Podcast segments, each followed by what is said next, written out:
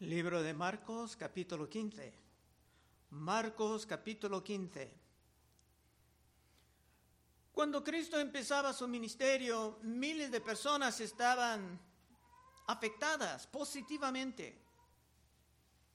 Ciegos estaban sanados, leprosos estaban limpiados, miles de personas con hambre recibieron la comida se enseñaba una moralidad sin paralelo en la historia del mundo. Todos sus milagros eran positivos, menos la manera en que lo hemos visto maldecir la guerra, que anunciaba el fin de Jerusalén y de su templo. En realidad esto también era algo positivo, animando a todos a abandonar, abandonar el sistema religioso que ha caído en la corrupción extrema. Y ahora, en cada país del mundo hay gente que honran, alaban, hasta adoren a Cristo Jesús. Muchos dedican a sus vidas enteras a su obra, o por lo menos hacen lo que pueden para avanzar su causa. Pero en un tiempo, en, en un lugar del mundo, lejos, lejos de honrarlo, se lo trataba con la vergüenza máxima. Versículo 1.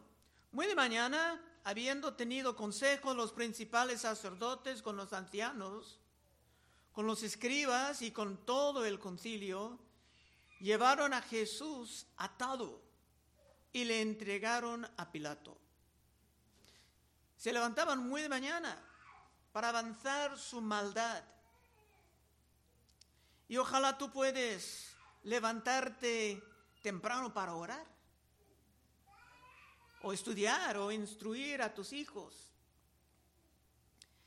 Cristo estaba atado porque en la ley antigua los sacrificios siempre estaban atados. Salmo 118, 27. Jehová es Dios y nos ha dado luz. Atad víctimas con cuerdas a los cuernos del altar. Había muchos en Jerusalén preparando sus sacrificios de la Pascua, pero el sacrificio de Cristo iba a acabar con aquel, aquel sistema y con su templo también. Dos. Pilato le preguntó, ¿eres tú el rey de los judíos? Respondiendo él le dijo, tú lo dices. Cuando dice tú lo dices, la respuesta es sí. En otros evangelios te puedes ver que Cristo dijo que sí, era rey, pero su reino no era de este mundo. No tenía los poderes de este mundo. ¿Qué quiere decir? Que el movimiento cristiano no era una amenaza directa al imperio romano. Nosotros no somos revolucionarios, violentos, sino que avanzamos el reino un corazón a la vez. Ni quemamos llantas. Tres. Y los principales sacerdotes le acusaban mucho. Estos sacerdotes eran malísimos. En todo el Testamento antiguo te puedes encontrar condenaciones de los corruptos religiosos. Unos ejemplos. Ezequiel 22, 26. Sus sacerdotes violaron mi ley y contaminaron mis santuarios. Entre lo santo y lo profano no hicieron diferencia, ni distinguieron entre inmundo y limpio. Y de mis días de reposo apartaron sus ojos, y yo he sido profanado en medio de ellos. Otro en Sofonías 3, 4. Sus profetas son livianos, hombres prevaricadores. Sus sacerdotes contaminaron el santuario, falsearon la ley. Y hay muchos más versos semejantes, anunciando lo que iba a ocurrir en este capítulo. Eran como profecías. Y esto también nos advierte de que la corrupción en la iglesia es una posibilidad, porque el diablo siempre está tratando de meterte, meterte aquí, Por esto tenemos que estar cuidado, tener cuidado. Cuatro, otra vez le preguntó Pilato diciendo, ¿nada respondes? Mire de cuántas cosas te acusan. Mas Jesús ni aun con eso respondió, de modo que Pilato se maravillaba. Lo que dijeron los sacerdotes ni merecía una respuesta. Y Pilato ha juzgado miles de casos en su vida, pero lo de Cristo era muy diferente. En otro evangelio, hasta su esposa le dio advertencia. Mateo 27, 19. Y estando él sentado en el tribunal, su mujer le mandó decir, no tengas nada que ver con ese justo, porque hoy he padecido mucho en sueños por causa de él. Por esto ese gobernador hizo mucho para intentar soltar a Cristo. Era, básicamente un cobarde y fácil de manipular. Seis. Ahora bien, en el día de la fiesta le soltaban un preso, cualquiera que pidiesen. Y había uno que se llamaba Barrabás, preso con sus compañeros de motín, que habían cometido homicidio en una revuelta. Y viniendo la multitud comenzó a pedir que hiciese como siempre les había hecho, y Pilato les respondió diciendo, ¿queréis que os suelte el rey de los judíos? Tan justos eran los sacerdotes, serían felices soltando un asesino. Pero los romanos estaban encantados con ese título para Jesús, rey de los judíos. Porque por apariencia Cristo era un hombre patético, golpeado, derrotado. Y era la forma de rey que los romanos querían ver sobre los judíos, que los romanos despreciaban. Pilato esperaba tal vez que la multitud iban a pedir que se suelten a Cristo, porque hombres como Barrabás iban a organizar más y más motines en contra del gobierno romano, mientras Cristo no era amenaza alguna. 10. Porque conocía que por envidia le habían entregado los principales sacerdotes. Pilato sabía que era inocente. Esto es semejante a la historia del rey Saúl que estamos estudiando en viernes, Saúl deseaba matar a David porque David era cada vez más popular con la gente. Y Saúl estaba celoso. 11. Mas los principales sacerdotes incitaron a la multitud para que le soltase más bien a Barrabás. Estos sacerdotes eran malvados. No olvides lo que Cristo dijo en Juan 8:44, hablando con ellos frente a frente. Vosotros sois de vuestro padre el diablo. Y los deseos de vuestro padre queréis hacer. Él ha sido homicida desde el principio. Y no ha permanecido en la verdad porque no hay verdad en él. Cuando habla mentira, de suyo habla, porque es mentiroso y padre de mentira. Y a mí, porque digo la verdad, no me creéis. Y claro, eso no es una condenación de todos los judíos de todos los siglos.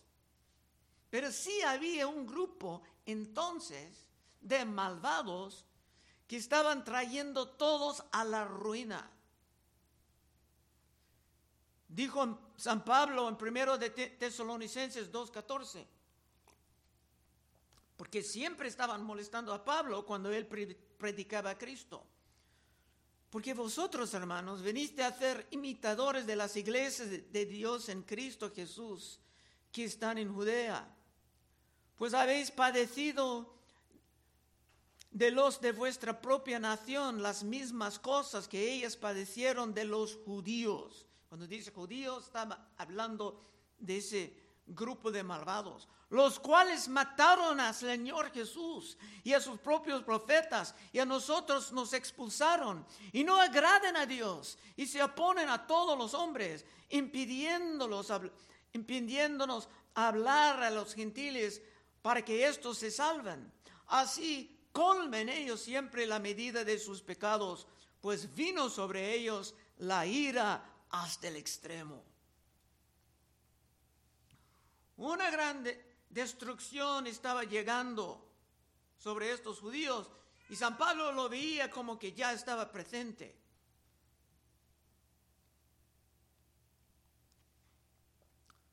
Doce.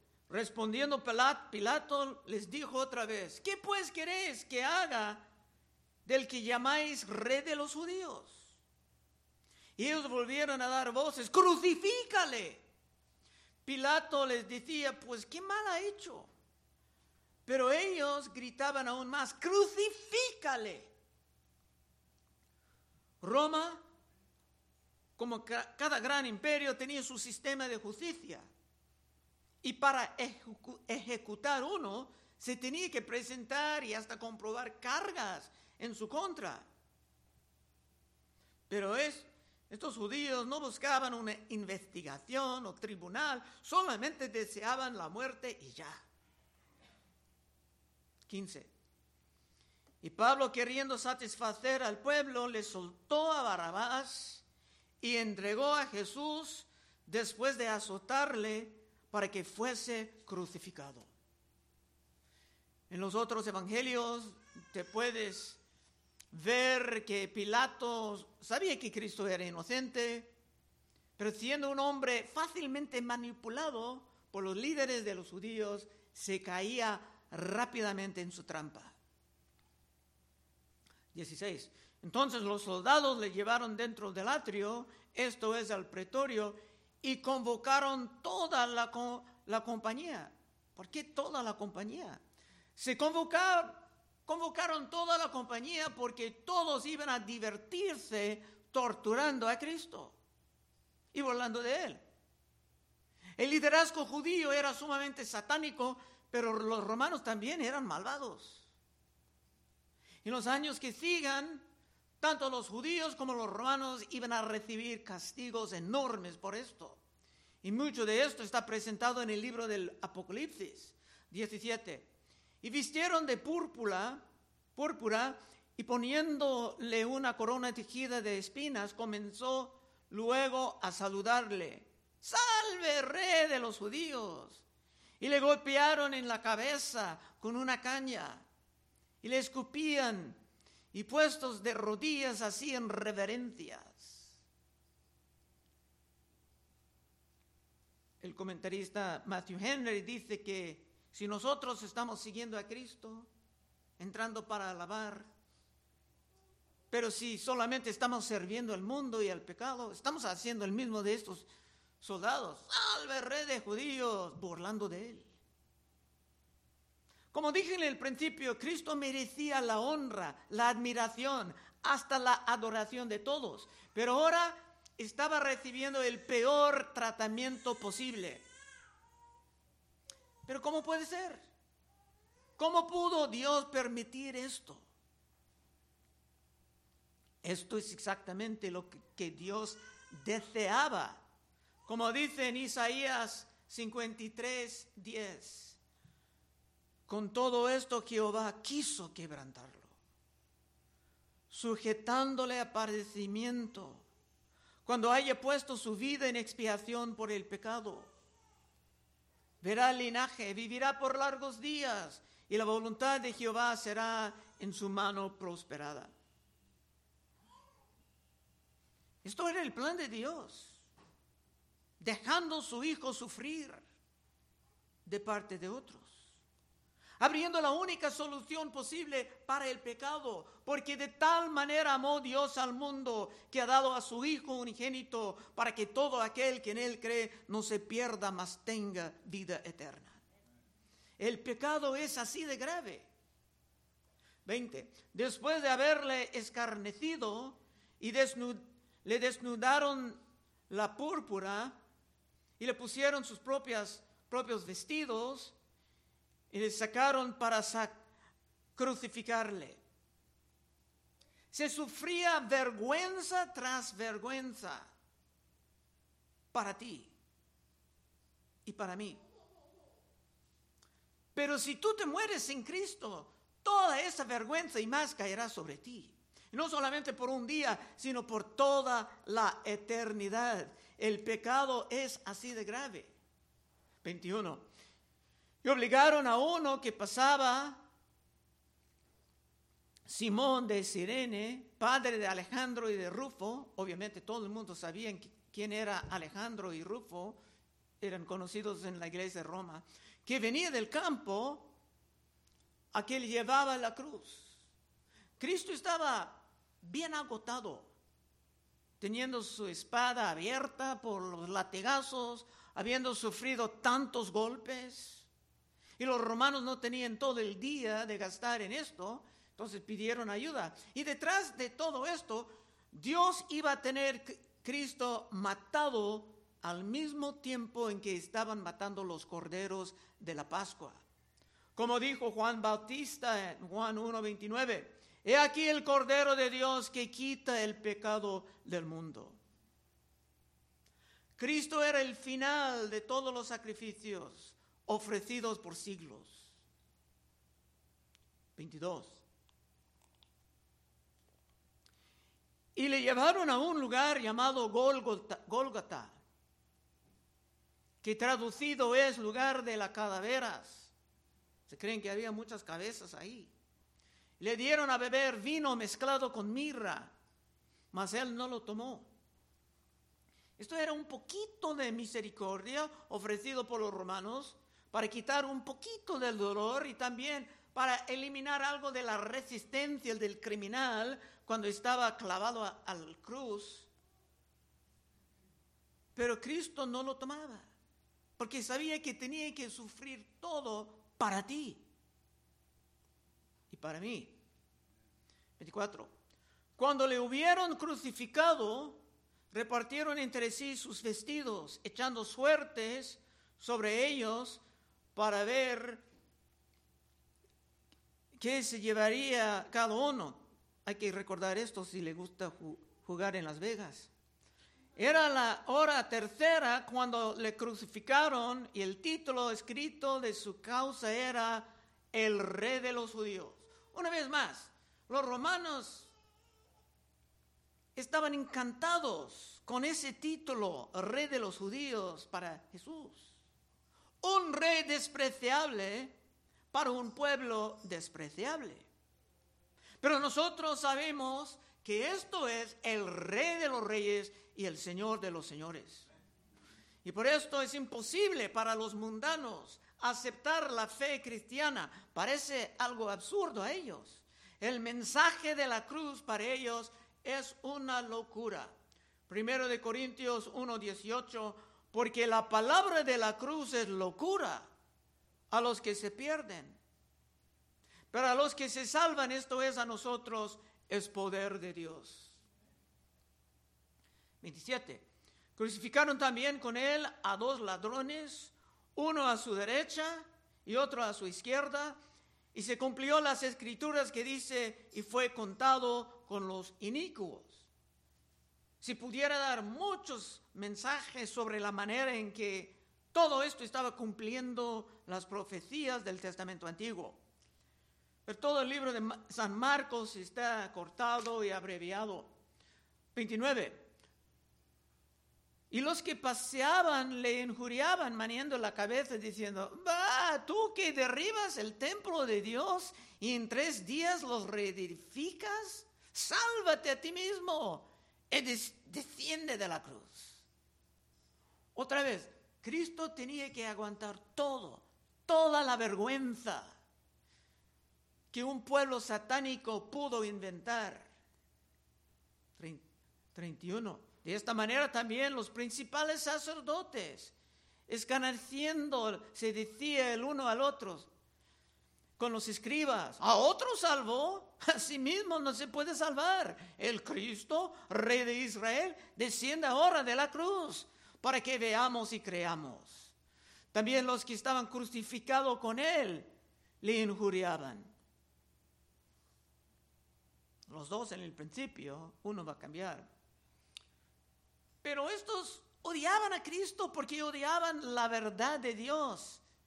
Y odiaban a Dios mismo. Estoy hablando de los sacerdotes. Eran mundanos, incrédulos, que ocupaban las posiciones de los líderes de una religión ya falsa. Por esto en la providencia de Dios tenemos grabado por un judío Flavio Josefo, historiador, como Dios mandaba uno de los peores juicios en la historia del mundo, acabando con aquella perversa generación unas décadas más adelante. Y como San Pedro predicaba en el día de Pentecostés, Hechos 2.40, y con otras muchas palabras testificaba y les exhortaba diciendo, sed salvos de esta perversa generación. Y Dios dice el mismo a ti en esta mañana, es tiempo de estar salvado, porque nosotros también estamos en una generación perversa. 33. Cuando vino la hora sexta hubo tinieblas sobre toda la tierra hasta la hora novena. Los astrónomos tratan de calcular cómo pasaba esto, pero no se pueden porque era un evento sobrenatural. Como una de las plagas de Egipto era la oscuridad, esto indicaba que el juicio estaba cayendo no solamente sobre Cristo, sino sobre el pueblo judío que lo rechazaba. 34. Y a la hora novena Jesús clamó a gran voz diciendo, Eloi, Eloi, lama sabactane, que traducido es, Dios mío, Dios mío, ¿por qué me has desamparado? Los evangelios no entran en muchos detalles sobre la crucifixión, cómo Cristo estaba torturado, porque miles de hombres han sufrido esto. Lo más difícil para Cristo era esto, estar separado de su Padre.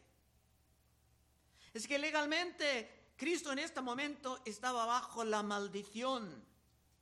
Dice en el libro de ley, de la ley, Deuteronomio 21, 22, si alguno hubiera cometido algún crimen digno de muerte y lo hiciere morir y lo colgares en un madero, no dejaréis que su cuerpo pase la noche sobre el madero, sin falta lo enterrarás el mismo día, porque maldito por Dios es el colgado.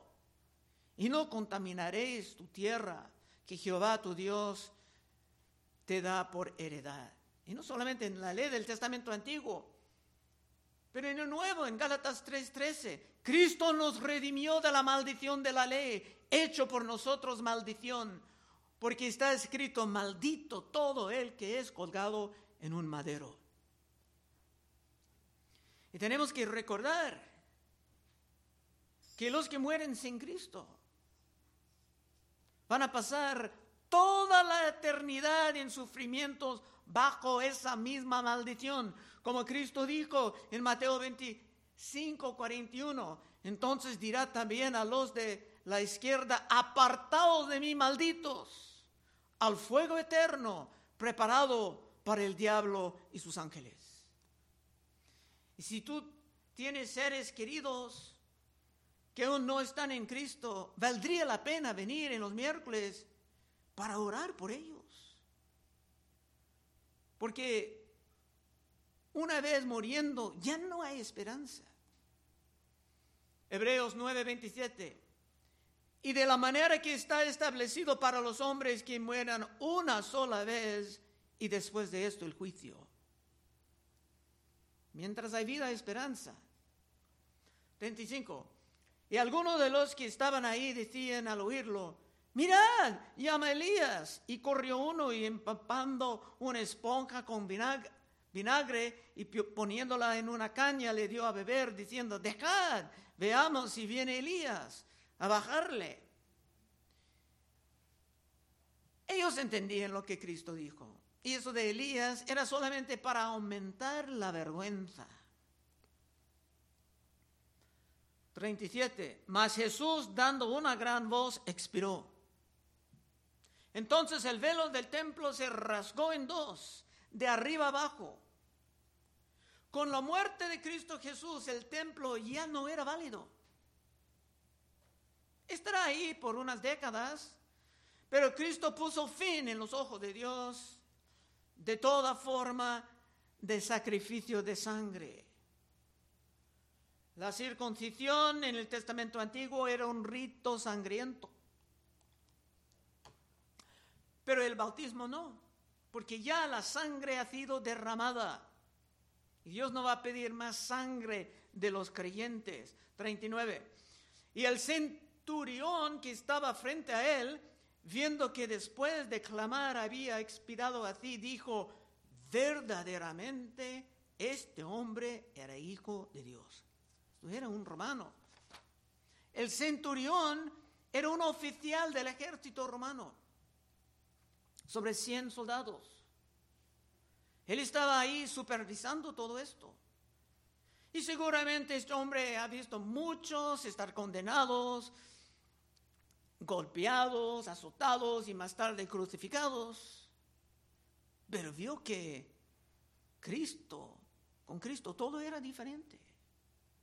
Normalmente uno tenía, ni tenía voz para decir nada de la cruz, apenas capaz de respirar.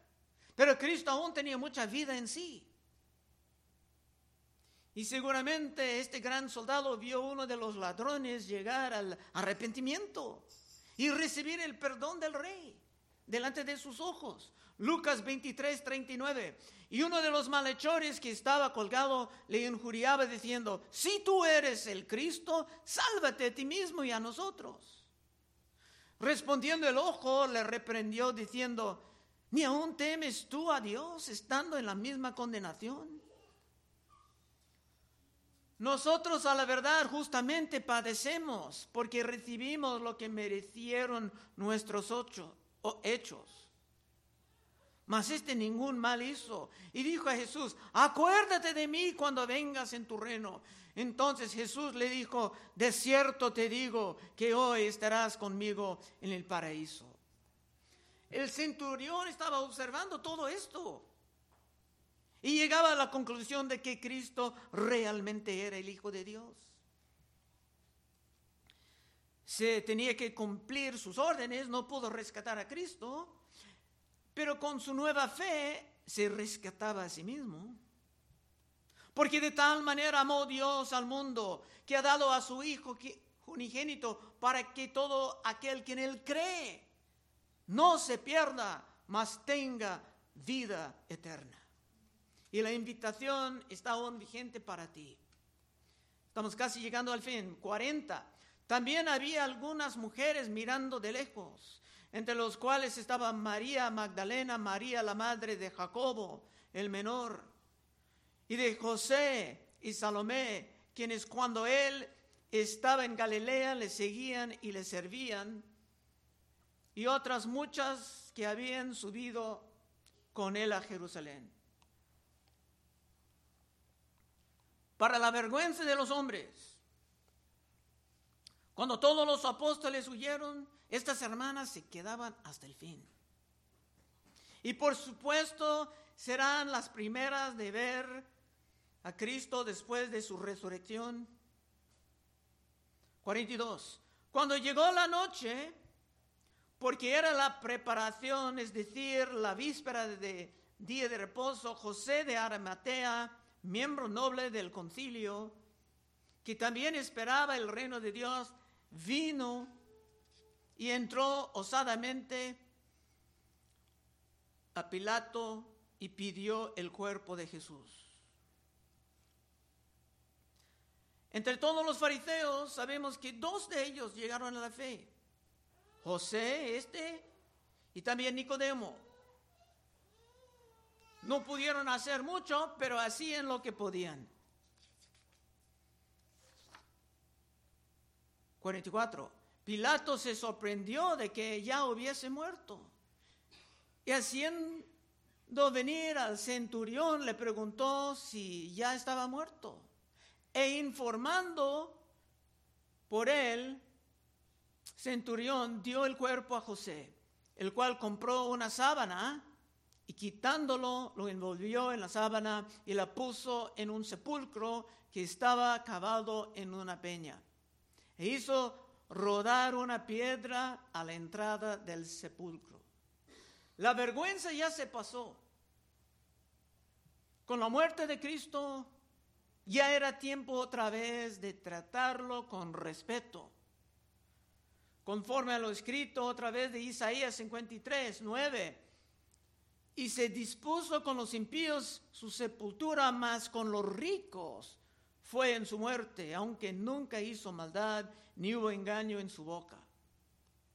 Es que el, el cuerpo de Cristo ya era sagrado. Dios no iba a permitir más abuso de estos judíos haciendo algo con su cuerpo después, conforme a sus conceptos satánicos. Último verso, 47. Y María Magdalena y María Madre de José miraban dónde lo ponían. Hasta el último momento, estas hermanas estaban presentes, dispuestas a servir a su rey. Conclusión.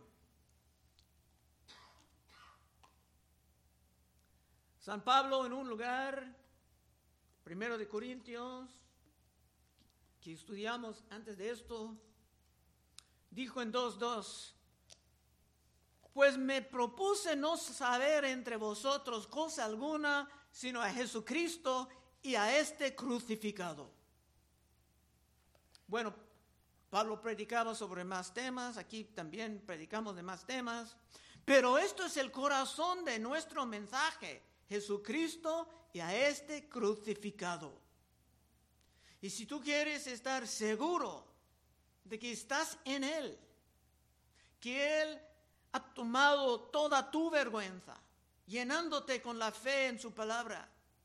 Puedes pasar en unos momentos y oraremos contigo. Vamos a orar. Oh Padre, te damos gracias que otra vez hemos pasado por estas historias trágicas, Señor, pero necesarias para comprobar que tú no eres solamente misericordioso, sino que tú eres justo.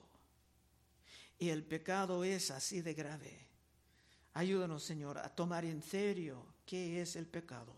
Pedimos en tu santo nombre. Amén. Bueno, estaremos enfrente por un ratito si acaso hay peticiones de oración.